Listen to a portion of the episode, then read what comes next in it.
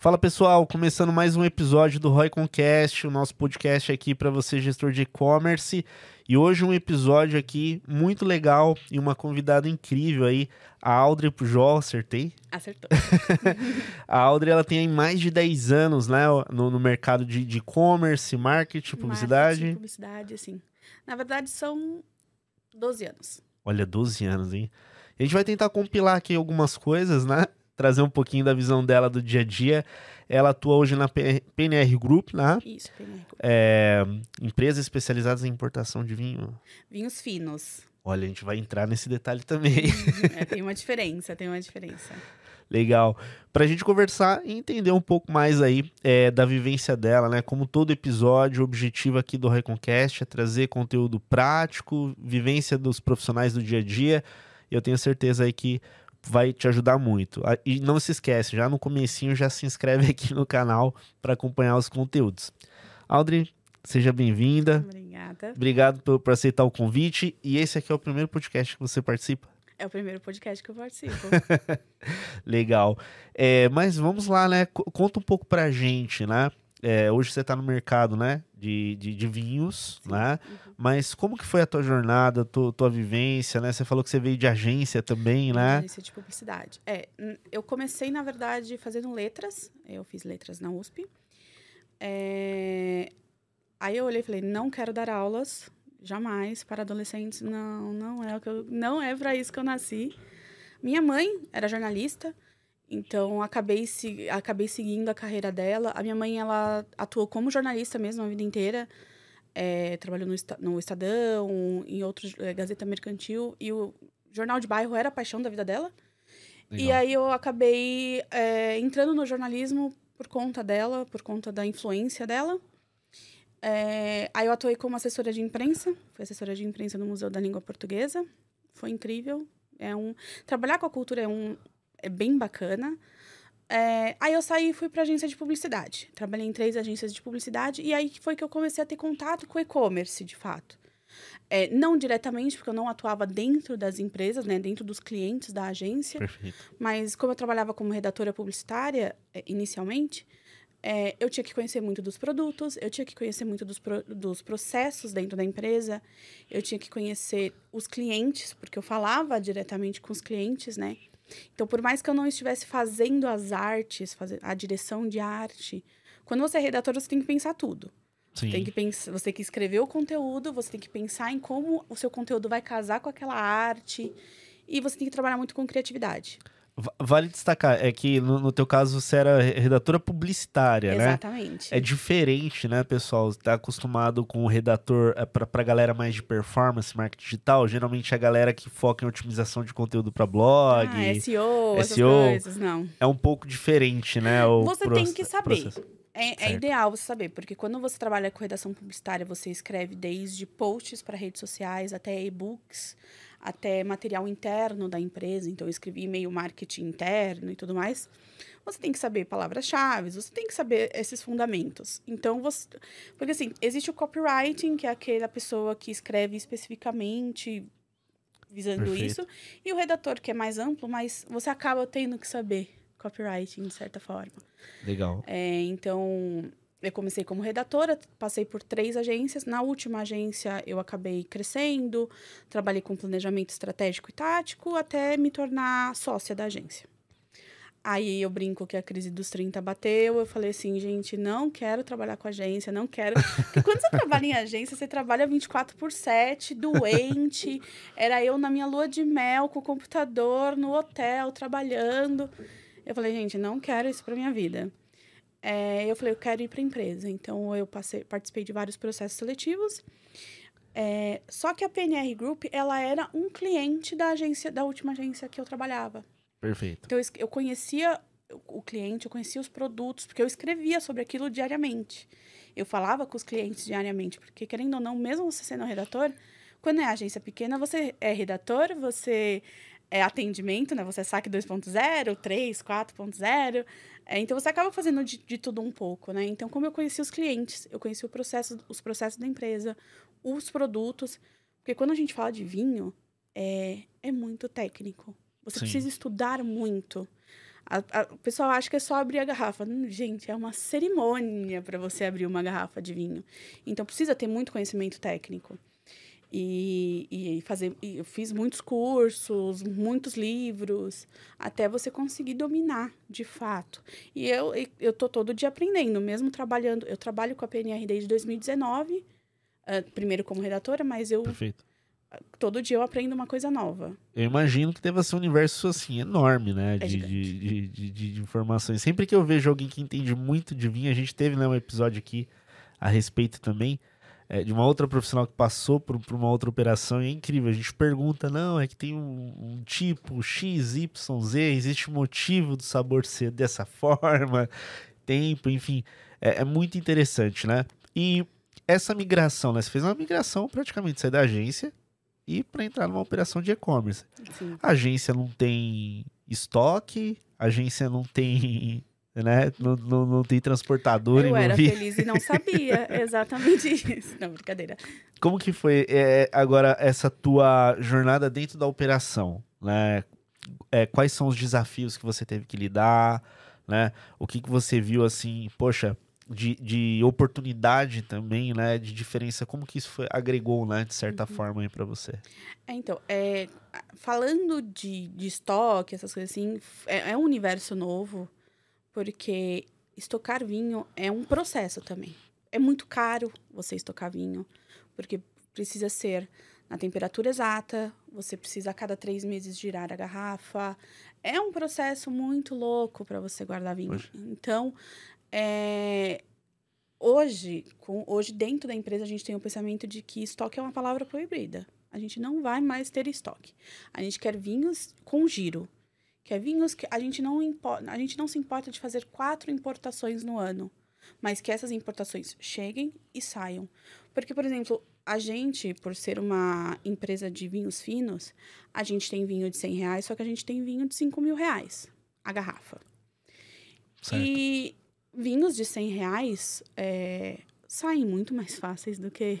Tem um... mais giro, né? De certa exatamente, forma. exatamente. Então, e armazenar esses vinhos, porque esses vinhos de 5 mil reais, não é que eles são muito especiais, mas geralmente são vinhos de guarda, são vinhos mais encorpados, então ele tem que ter um cuidado maior para você guardar. Ele tem que, de fato, você girar a garrafa, porque senão a rolha vai ficar muito seca, e aí quando vai abrir a garrafa, a rolha é, sabe, desmancha. Então, assim, tem todo um cuidado. E, e armazenar, esses vinhos é, é muito complicado. Então, a gente tá com esse pensamento de que estoque é uma palavra proibida. A gente tem que ter vinho de giro mesmo. E hoje a PNR Group, por ser uma empresa fundada pelo Sr. Felipe de Nicolai Rothschild, que é uma pessoa muito importante do mundo dos vinhos, é, as pessoas elas já sentem, é, se sentem intimidadas, digamos assim. Pô, eu vou comprar na PNE, eu vou comprar no Edega um vinho que, é, que, que foi o seu Felipe que escolheu? Putz, então eu vou pagar 10 mil reais na garrafa, entendeu? Então, assim, a gente está querendo também fazer essa mudança de pensamento do, dos consumidores, de que a gente consegue escolher vinhos muito mais baratos, que tenham, como o seu Felipe sempre diz, que tenham custo-prazer. Perfeito. Então, a gente consegue vinhos de entrada com valores mais acessíveis e que tenham um giro alto de venda. Que legal. E aí, como que funciona conectar isso à estratégia de assinatura que a gente estava falando né, um pouquinho antes de começar? A, a operação da Audrey utiliza, né, Audrey, é, tanto a venda pontual, né, avulsa, avulsa. Uhum. quanto o sistema de assinatura, né, é, como estratégia. É, e aí, como que funciona gerenciar isso, né? Porque você tem ali um modelo de assinatura, provavelmente o consumo seja um determinado ritmo, Sim. compra pontual de outra, você precisa entender perfil de cliente, Exatamente. analisar informações, fazer campanha. Como que é na prática, assim, hoje?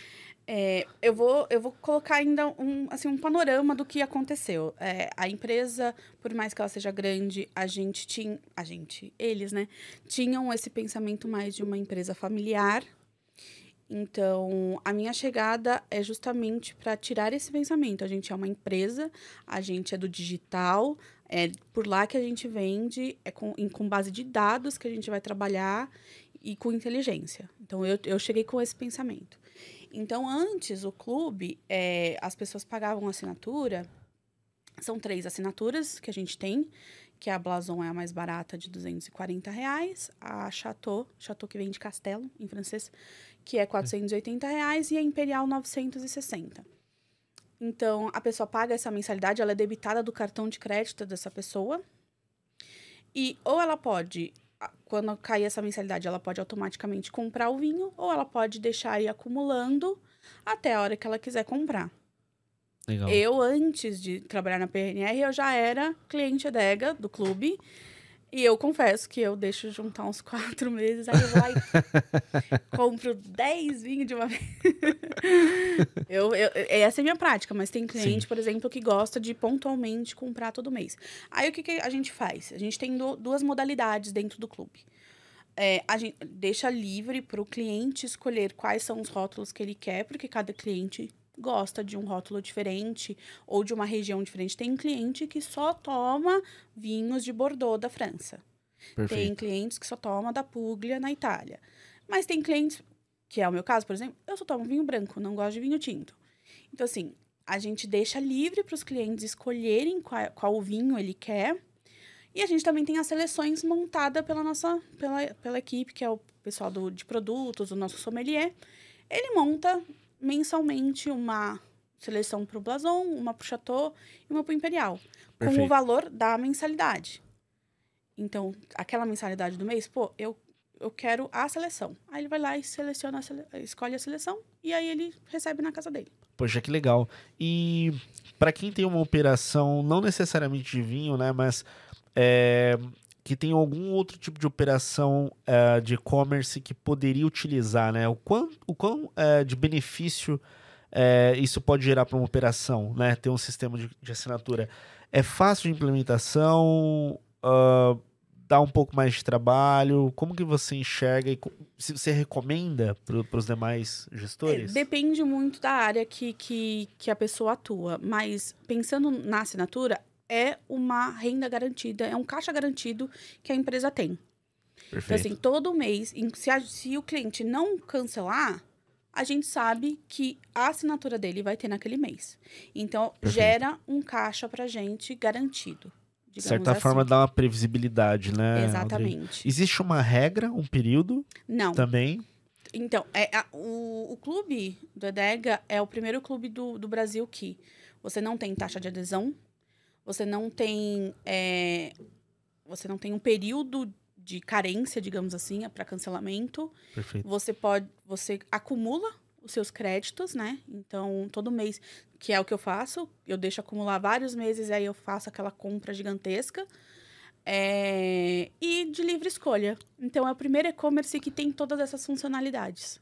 Legal. Poxa, é, eu acho super importante. É, eu vejo essa oportunidade em vários outros setores, né? Eu já vinho, é, se eu não me engano, é o mais é, conhecido quando a gente vai sistema Sim. de assinatura, né?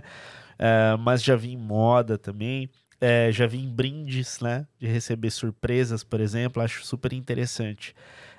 e aí o processo hoje lá também, vamos, vamos pegar um pouco da operação, mas vocês importam, né? Sim. Como que é esse processo importação, os desafios também, até porque, poxa, eu acredito que seja um mega de um trabalho até esse produto chegar na mão da pessoa, né? É um mega de um trabalho e é muito tempo.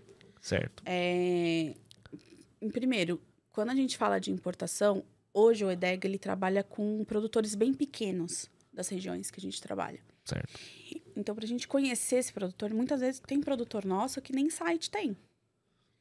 Então, e como que você acha esse tem cara? Tem que ir loco mesmo. Você precisa ir Sim, a gente tem uhum. um wine hunter, que a gente chama, certo. que é o caçador de vinho, que é justamente a pessoa que viaja pelas regiões famosas de vinho e vai descobrindo produtores.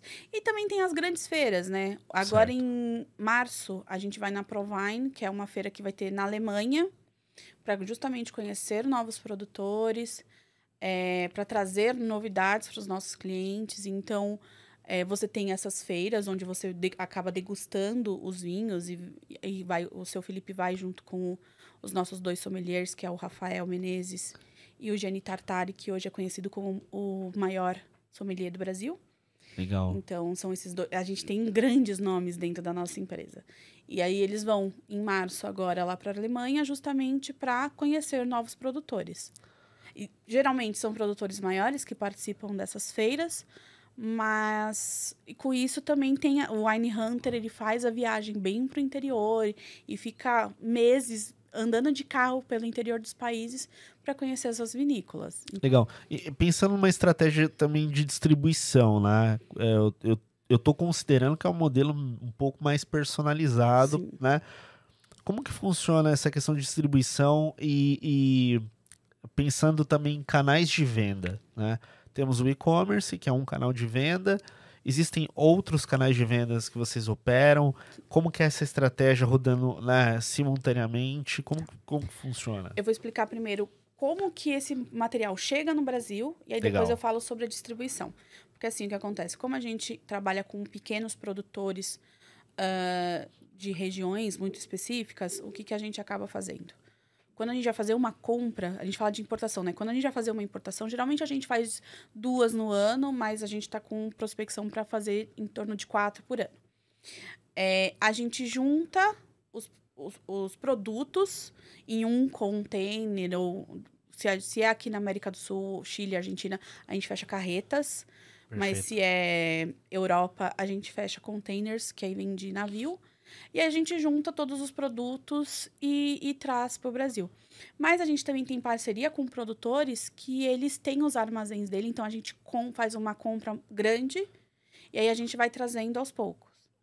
Então, por exemplo, certo. a gente tem um produtor na Itália hoje que é super nosso parceiro, que é a família Check, que hoje a gente está com 3 mil garrafas lá esperando o próximo container para trazer essas 3 mil garrafas. E aí ele armazena lá e aí a gente vai negociando em cima disso. Que legal.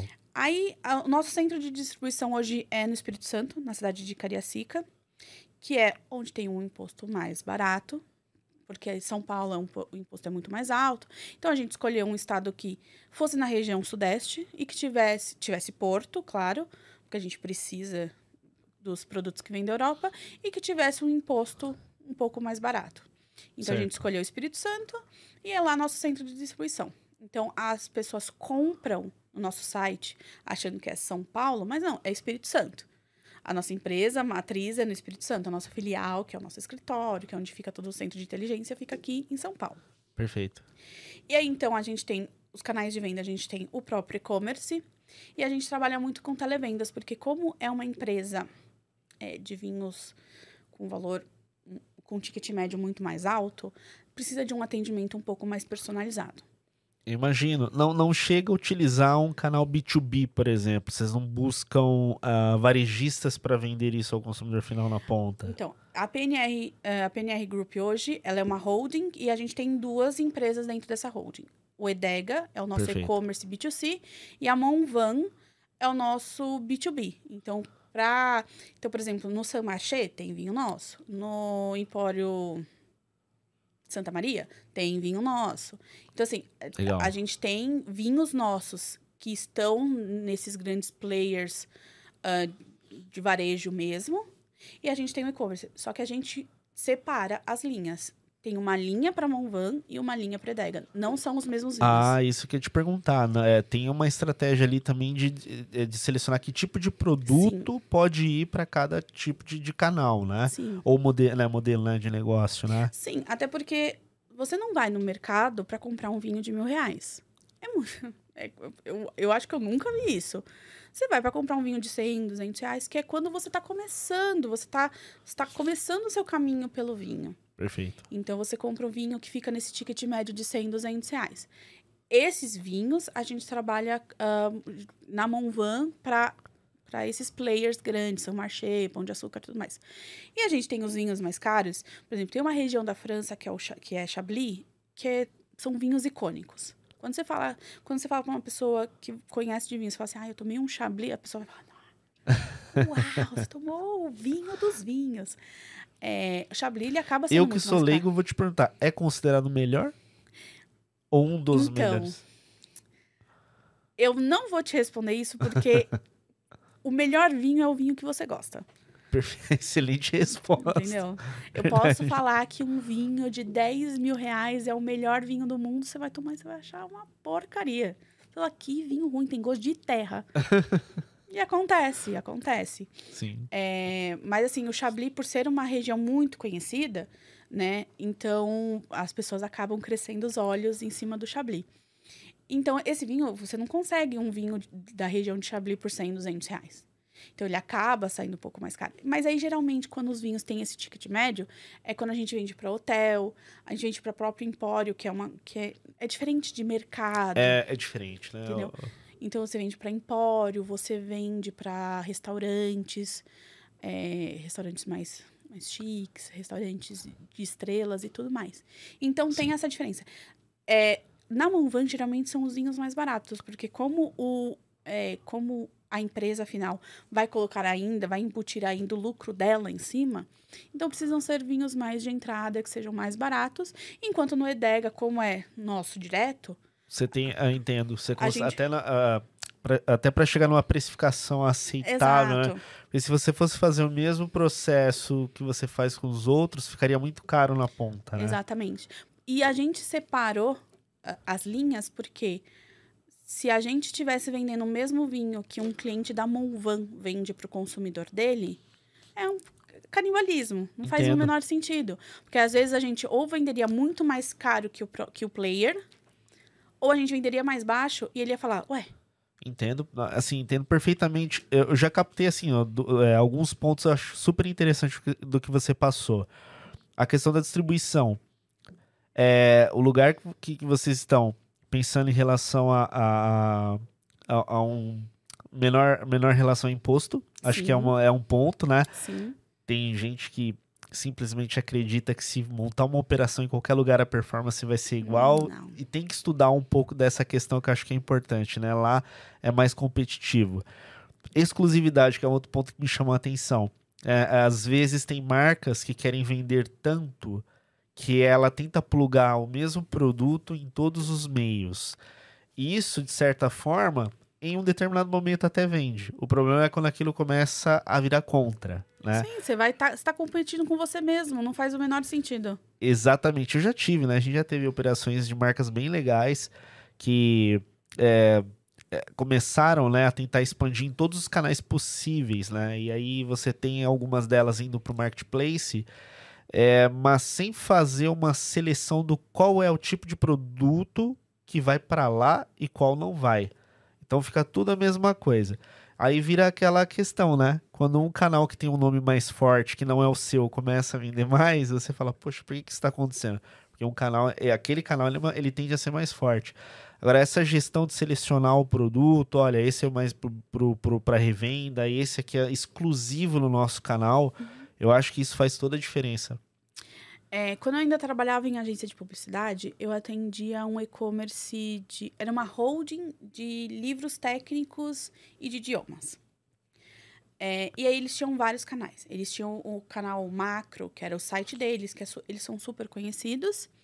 E aí eles tinham outros canais que era justamente para trabalhar com marketplace. Qual marca que é? Pode falar, pode A Livraria de Zal. Certo. É, ela é mais especializada Livros em... de idiomas. Se você fala livro, é, por exemplo, se você vai falar com uma pessoa que é professor de idiomas, certo. ou tradutor, você vai falar assim, ah, Livraria de Zal, eles vão conhecer. Porque é, é assim, é o grande nome no Brasil uh, nesse setor. E eu, eu atendi eles, é, enquanto agência. E certo. eles tinham esses canais menores, né, que era a Clickbooks, a Global Books, que era para atender o um marketplace. Só que eles tinham o site deles também para pegar a venda de todos os lugares. E aí acontecia de o, o site deles vender menos do que dentro do marketplace. Sim, que, que é de fato é a realidade em algumas. Né? Exatamente, né? exatamente. Então, assim, a venda, por exemplo, da Clickbooks dentro do marketplace do Magalu, por exemplo, era muito maior do que dentro do próprio site deles.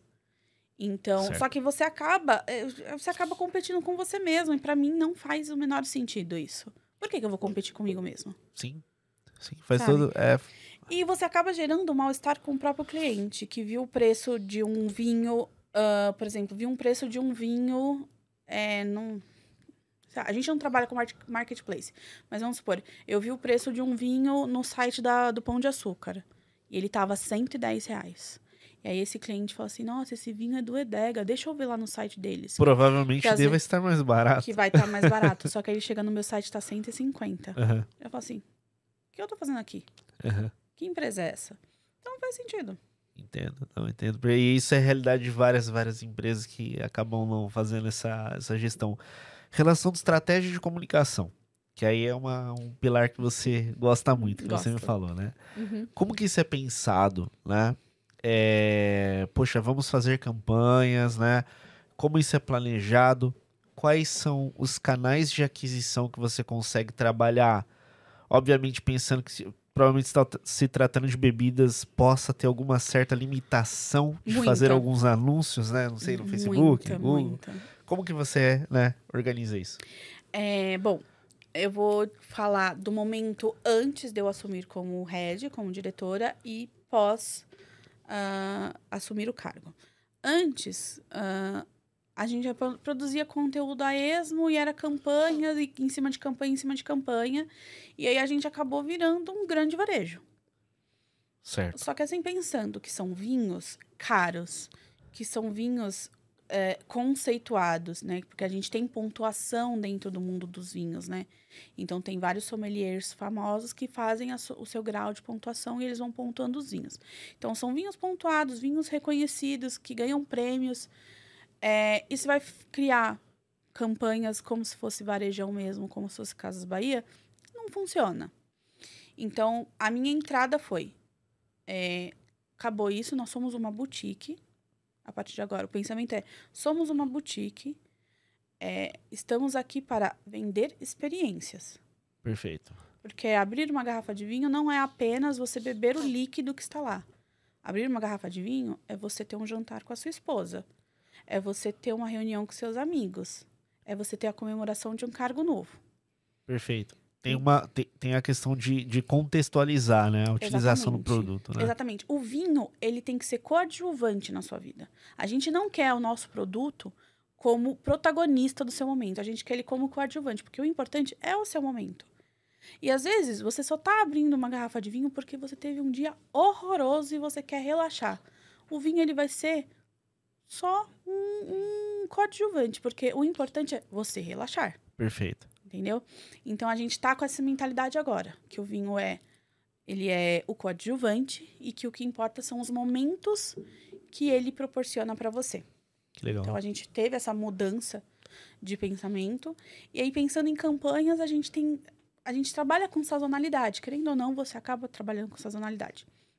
Então a gente tem macro campanhas, que é a- hoje a promoção de verão, que é basicamente queima de estoque. Aí a gente tem datas específicas que são importantes. Páscoa é uma data importante pra gente. Dia dos Namorados, Inverno, Primavera, Black Friday e Natal e Ano Novo. São essas datas que a gente trabalha, que a gente faz macro campanhas. E aí, as outras datas e outras coisas muito específicas, a gente acaba fazendo campanhas pontuais. Mas o Perfeito. objetivo são essas datas. Legal. Então, se- de fato, são datas que você consegue gerar um certo pico de vendas utilizando elas, né? Exato. Legal. E os desafios nas plataformas. Como que você dribla isso?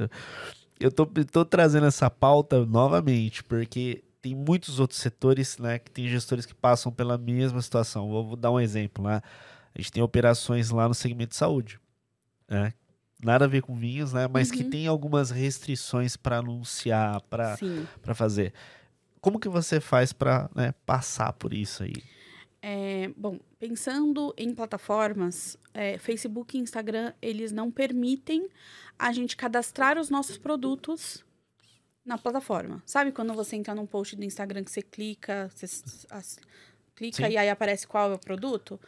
Com, com vinho, com bebidas alcoólicas, você não consegue fazer isso. Então, isso já é um déficit pra gente, de qualquer forma. É, anúncios, a gente tem que tomar muito cuidado. Evitar de ter o vinho direto na taça. É, evitar de ter pessoas bebendo.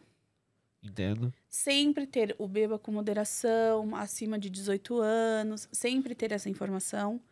É, E, e a, a, gente tem que tomar muito cuidado, evitar palavras, evitar palavras como bebida, como beber. Então a gente usa. A gente, a gente acaba fazendo aquele jogo, né? Ai, brindar, comemorar, sabe? Sua taça. Alguns termos é, correlacionados. É, ali, exato, né? exato. Então a gente Legal. tem que tomar muito cuidado com isso, porque assim, o Google e o Facebook, Instagram, eles são mestres em cancelar anúncio por conta de ou palavra, Sim. ou imagem, ou qualquer outro problema assim. Então, é, é- é É. pisar em ovos mesmo. Imagina é, a minha situação quando eu atendi uma operação de biquíni.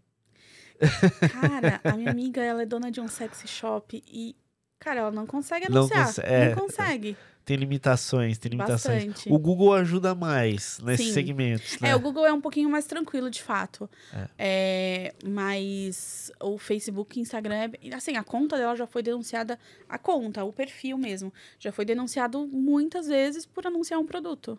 Aí fala que Entendo. contém nudez. Não, sabe? É, é um produto. O que a pessoa vai fazer com esse produto não interessa, É outra gente. Mas, mas não tem, né? Mas acontece. Canal de e-mail, né? Tem gente ainda que não, acha que né, não funciona. É, né? Ah, não, no e-mail marketing não funciona, não dá certo. Funciona ou não funciona? Nossa, mas funciona Como que muito. funciona pra vocês? Funciona muito. Eu tinha esse preconceito também. Uhum. Eu falava, gente, quem abre e-mail marketing hoje em dia? Pelo amor de Deus. Sabe, sabe o que eu acho interessante? Só agregando aqui essa questão do não funciona, né? É, geralmente quem comenta isso é quando, a, é quando a empresa tem uma base muito pequena. Obviamente, não vai gerar um resultado tão expressivo, né? Sim. Então, assim, você tem que ter uma base para conseguir fazer. Mas, irmão, não vou te cortar, não. Como, como, como que é? Funciona, performa? Funciona. é, Então, eu tinha esse preconceito, eu também achava que não funcionava. Eu falava, gente, eu não abro e-mail marketing. eu tenho um e-mail específico que é onde eu cadastro Uhum. para não ver e-mail marketing. É, até que em julho do ano julho de 2000 e- é, julho de 2022 eu mandei na época como eu estava mais nesse operacional então era eu que mandava agendava os e-mails marketing e tudo e aí eu mandei um e-mail marketing de uma cava cava é um espumante da Legal. Espanha e eu mandei que a gente tinha ganhado uma pontuação desse desse desse espumante e tal e só nesse dia vendeu 12 garrafas do vinho No, prim- no primeiro disparo. no primeiro disparo. No único disparo. Foi um disparo aleatório que a gente postou. E vendeu, naquele dia, vendeu 12 garrafas daquele vinho. E aí eu olhei e falei assim: ok. Acho que eu estava sendo preconceituosa e e-mail marketing vende. Então agora a gente trabalha e-mail marketing com muito mais carinho. É, e aí a gente vem fazendo esse trabalho desde que a gente assumiu o cargo, né? A, a nossa equipe assumiu. O que, que a gente vem fazendo? Primeiro, a gente pegou a nossa base, nosso CRM de assinantes do clube. Legal. E aí, dentro desse CRM, ah, porque assim, o que acontece? No nosso Clube Edega, a gente tem os três níveis de, de assinatura. E o Blason, que é o nível mais baixo, ele só tem acesso a 50% do nosso portfólio. O Chateau, 75% e o Imperial, 100%. É, então, o que acontece? Tem vinhos que a gente quer mandar e-mail marketing que é só para Imperial não faz o menor sentido eu mandar esse, esse e-mail marketing para uma pessoa que é blason. Não faz sentido. E, Perfeito. e isso era feito antigamente. Então, com a minha entrada, o que, que a gente fez? Clusterizou a nossa base de leads é, de acordo com, com a assinatura dela. Tem alguma, é, é, é, alguma tecnologia específica que você utilizou ou utiliza? Foi manual, é, mas aí a gente. Pode, não sei se pode falar o nome de plataforma. Pode, Ah, tá. vontade. A gente, usa, a gente usa a RD Station, então a gente tem as bases de leads separadas com as tags certinhas dentro da RD Station. E aí a gente Legal. dispara, a gente fez esse fluxo de automação. Então, quando é Blason, vai para aquela base, quando é Chateau, vai para outra, e quando é Imperial, vai para outra. Porque aí a gente consegue comunicar com quem a gente deve comunicar. De forma mais personalizada. Exatamente. né, Audrey? É, a gente tem um estudo lá interno em relação à participação, né? Eu gosto muito de compartilhar isso com, com, com o pessoal que eu conheço. Ah, qual que é o potencial da base? É, eu vou, eu não vou entrar naqueles aspectos técnicos de taxa de abertura, clique, não. Vou considerar o seguinte: potencial de compra em cima de uma base. Uhum. O que seria? Você tem 60 mil e-mails. Qual que é o percentual destes e-mails que vão se tornar tráfego, ou seja, né, vão de fato clicar e vir para o e-commerce e vão comprar. É, quanto é, mais é, personalizado é, segmentado a base, que é o que você falou, é, maior tende a ser a taxa de conversão e maior tende a ser a participação. Que eu acho que esse é um outro ponto, que é o quanto que esse canal ele tem de participação de share, quando você olha no uhum. Google Analytics, é, de receita. Né? Então a gente tem alguns estudos entre 5, 7 a 15%. Né? Tem um player ou outro que bate ali, consegue bater o teto de 20%, mas a gente está falando assim, é, um, é 15 a 20% é um share expressivo Sim. de participação de canal quando você fala de e-mail. Sim. Né? Então, o que ajuda a chegar lá é nível de personalização, boa oferta e óbvio, né? O básico do básico é a tecnologia que vai entregar aquela informação, né? Então, não adianta também a gente fazer um mega trabalho, né? Você fazer uma mega segmentação se a tecnologia não entrega. Exatamente. Né? exatamente. É, mas é um ponto legal que você falou e a gente consegue ver isso também. É. é um ponto que, que eu sempre penso quando eu, quando eu penso em, em e-mail marketing, essas coisas, eu sempre analiso muito da. Porque assim, você falou taxa de abertura, clique no link. Acaba, para mim, acaba sendo um pouco irrelevante. Até porque a nossa base de clu do clube de assinatura, eles abrem e eles compram. Então, uhum. para mim, eu não, eu não consigo analisar o ROI em cima dessa, dessa taxa de abertura. Porque a minha taxa de abertura no clube, no Clube Edega, por exemplo, chega a 60% cada e-mail que eu mando. Incrível. Entendeu? Mas, uma base mega, mega engajada. Então, mas é, é engajada, só que é uma base muito pequena. Porque Sim. a gente tem no, no, é mais exclusivo. É, é no, muito exclusivo. Se a gente for comparar, né, a operação, né, a, a, tua operação não, não, não é igual, por exemplo, uma base de e-mails cadastrada no Mercado Livre que é hum. muito generalista, hum, né? Exato. E, e, como a gente está querendo falar cada vez mais exclusivamente com esse cliente, a tendência é a taxa ser ainda maior. Então, por exemplo, a gente tem uma taxa de abertura de 60%, a gente tem uma taxa de clique no link de 30%. Só que aí a gente tem uma taxa de 0% de descadastro. Essa é a taxa que eu gosto de olhar. Su Nossa, super importante, hein? Essa aí eu vejo que poucos olham. E essa, para mim, é a mais importante. Porque se a pessoa entrou no meu e-mail e se descadastrou, é porque eu não sou relevante para essa pessoa. Fa faz todo sentido. Agora, se ela entra no meu e-mail, se ela clica, mas se ela entrou no meu e-mail, ela se interessou. Pelo menos pelo, pelo assunto do e-mail, ela se interessou. E ela viu. Ela pode não ter clicado no link, ela pode pensar. Porque assim. Tem, tem produtos que a gente vende que você não compra na hora. Você precisa maturar a sua ideia para comprar. Porque eu não vou gastar 4 mil reais assim. É, ah, eu gosto muito desse, dessa pauta, Audrey. Eu falo. É, eu, costumo, eu costumo dizer que é duas situações, né? Tem a questão da sua conscientização certo? Você, quanto maior é o valor gasto, maior o seu lado lógico de entender o porquê você está gastando aquilo. Embora, embora tem muitos produtos é, com valor alto que as pessoas compram no impulso. Sim. Vou dar um exemplo. Quando você ama, por exemplo, pessoal que ama carro. Logicamente, se a gente pensar, é um produto que gera muito gasto aqui Sim. no Brasil. Sim. Mas é legal de ter. é bom, é confortável. Nossa, desde que eu comprei meu carro, transporte público nunca mais na minha vida. Mas você já parou para pensar que assim, tem essa questão do, do, nível de consciência? E eu acho legal que você trouxe. Então, assim, é, a pessoa ela pensa mesmo, né? É, dependendo do quanto ela vai gastar. E aí tem o fator risco, né? É, a gente perder, às vezes 30 reais numa compra, não dói tanto quanto perder 4 mil reais se comprar errado. Exatamente, exatamente. E aí, e... como. É, só só para eu concluir esse, esse, raciocínio. E aí, como através do conteúdo é, você busca passar esse nível de segurança pro cliente? Que acho que esse é um ponto legal, né? Sim.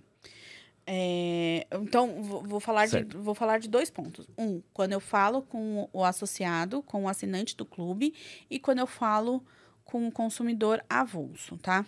Quando eu falo com o assinante, eu vou focar nos benefícios. Perfeito. É, então, assim, você vai gastar 4 mil reais, mas você vai gastar 4 mil reais, mas ganhar tal coisa, tal coisa, tal coisa. Então, assim, ah, você vai ganhar o conteúdo semanal, a newsletter. Porque, assim, eu tô redesenhando os clubes, os, os planos, porque Legal. chegou num ponto que o único benefício que a gente estava entregando para os clientes dentro do clube era o desconto do produto, que é em torno de 25% em relação ao, ao valor de tabela. E, gente, para eu ter desconto por desconto, eu espero promoção e não fico pagando aquilo todo mês no meu cartão de crédito, porque acaba, querendo ou não, ficando consumindo o meu limite e tudo mais. Então, a gente está redesenhando os benefícios. Então, a gente vai criar conteúdos semanais, conteúdos quinzenais e conteúdos mensais.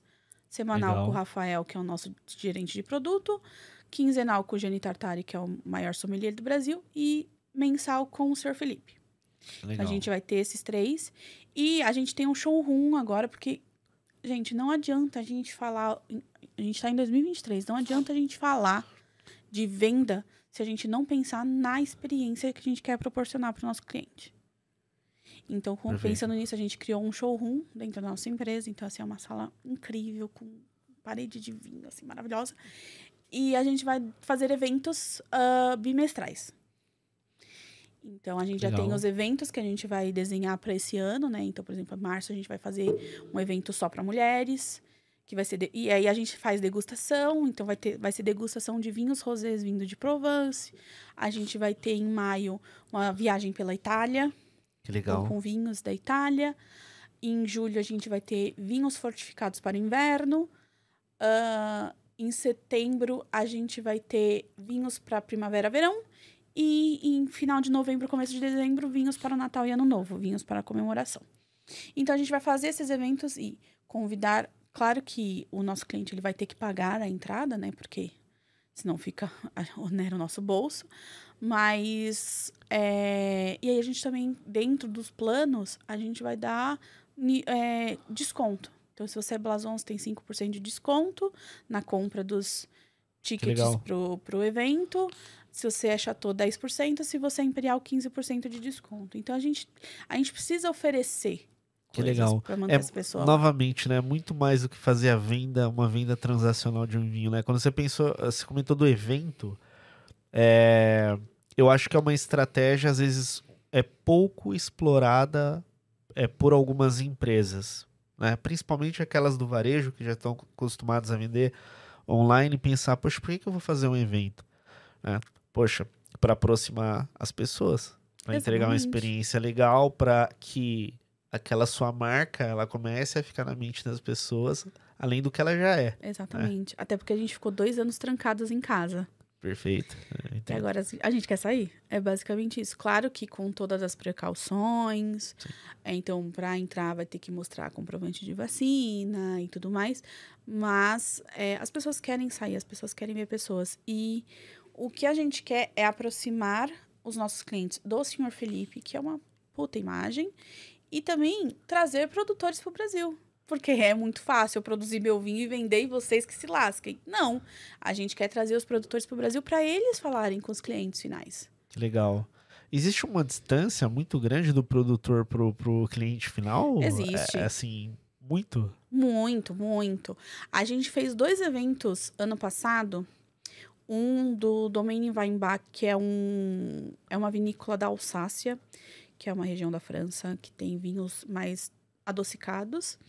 E a gente fez com o Rafael Tirado, que é o enólogo de, um, de uma vinícola do Chile, que chama Labirinto. E ela chama Labirinto porque a, os pés de uva, eles formam um labirinto mesmo. Ele é bem legal. legal. E ele é super conceituado na América do Sul, o Rafael Tirado. E a gente fez esses dois eventos. Um foi no nosso showroom mesmo, e o outro foi no Chef Rouge, que é um restaurante muitas estrelas. É um restaurante francês, muitas estrelas. E a gente fez esses dois eventos que foi super legal, foram super bacanas. E, e os clientes gostam. E aí, quando a gente contratou fotógrafo e os clientes, eu preciso da minha foto com o Felipe, eu preciso da minha foto com o fulano. Então, eles gostam disso, eles gostam Sim. dessa aproximação. Né? Porque, querendo ou não, pensando no mercado de luxo, porque acaba sendo um, onde a PNR está hoje é um mercado de luxo. É, as pessoas elas compram muito por status.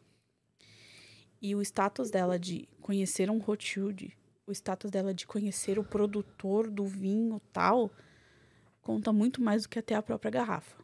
Entendo perfeitamente. E assim, faz todo sentido como estratégia para aproximar a base, né? Exatamente. Legal. Eu ganhei um presente aqui, né? Ganhou, ganhou. Você. Eu vou puxar aqui. Né? Não, não, não, pode deixar de, de, eu fazer a propaganda. Opa! Peguei certo? Pegou, pegou. Bom, vamos, vamos abrir com cuidado aqui. Eu não, como eu falei para você que eu sou leigo, Uhum. aí você me explica Tá. cada um, ó.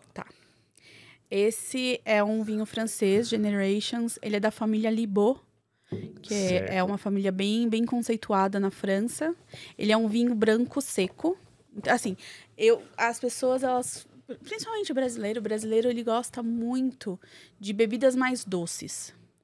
E quando a gente fala, quando a pessoa está começando a beber, que ela vai no mercado e compra vinhos, ela vai naquele vinho suave. E a gente brinca que vinho suave não é vinho, é um coquetel de frutas Sim. e o vinho mesmo é o vinho seco. Então eu trouxe aqui Aqui. um francês branco e um Morellino Descansano, que é uma região da Itália, que, que, que é bem conceituada também, essa região de Morellino Descansano. E aí eu trouxe esses dois vinhos para você, de presente. Já vou experimentar, né? Essa semana. Inclusive, eu não, eu não Legal. recordo de cabeça se esse está, mas com certeza esse aqui tá na promoção de verão, que Poxa, vai até dia 24 de fevereiro. que legal. Tem oferta no site? Tem até 45% de desconto. Ó. no- no- e são Vai- últimos rótulos. A gente tá fazendo bem uma limpeza de estoque. Se eu não me engano, só assim, só, só tem vinhos com menos de 50 garrafas. Poxa, então o pessoal que estiver assistindo aqui é que é gravado, né? Mas vamos deixar Se o link. É, não, deixa o link. e se, se entrar até dia 24 de fevereiro, vai ter essa promoção de verão. Se entrar depois, é só entrar no site e ver que promoção que vai ter, porque sempre tá rolando promoção. Show de bola. Pessoal, ó, a gente vai pegar, deixar esse link aqui no nosso conteúdo, acessem o site, os produtos. Tenho certeza que vocês vão gostar bastante. Aldri, é, a gente tá chegando no finalzinho do episódio. É, foi muito legal conhecer sua história, falar um pouco ah, dessa questão é, do mercado de vinhos de um nível até um pouco mais, bem mais aprofundado que a gente já conversou em outros né, episódios. Foi muito legal aprender também. É, sem contar, né? Vivência e-commerce, falou de conteúdo, né? É, essa questão da aproximação através de eventos, super válido todas as dicas, né? É, como sempre, né, a gente pede aqui para o nosso convidado deixar os seus contatos, né? Como que a nossa audiência pode se conectar com você? É LinkedIn, Instagram? É, pode entrar através do próprio site. Lá tem o canal para o WhatsApp, que a gente faz o atendimento. Então, as meninas que fazem o atendimento, elas em- podem encaminhar para mim a, a mensagem. Através do LinkedIn, no meu perfil, que vocês podem colocar o link se vocês quiserem também. Perfeito. É, Seu LinkedIn é Audrey Pujol. Pujol. Isso, Audrey Pujol. É, eu acredito que seja esses dois contatos mesmo. Você dentro do site você consegue contato através do e-mail e o WhatsApp e pelo LinkedIn também. Fechou. Pessoal, se conectem com a Audrey, ela é bem legal. Trouxe muita informação útil pra gente. Aquela aula, né? Eu espero realmente que tenha ajudado.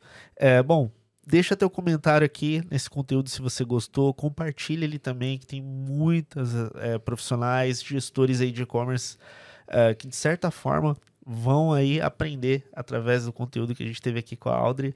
Eu, como sempre, te desejo muito sucesso, um grande abraço e boas vendas.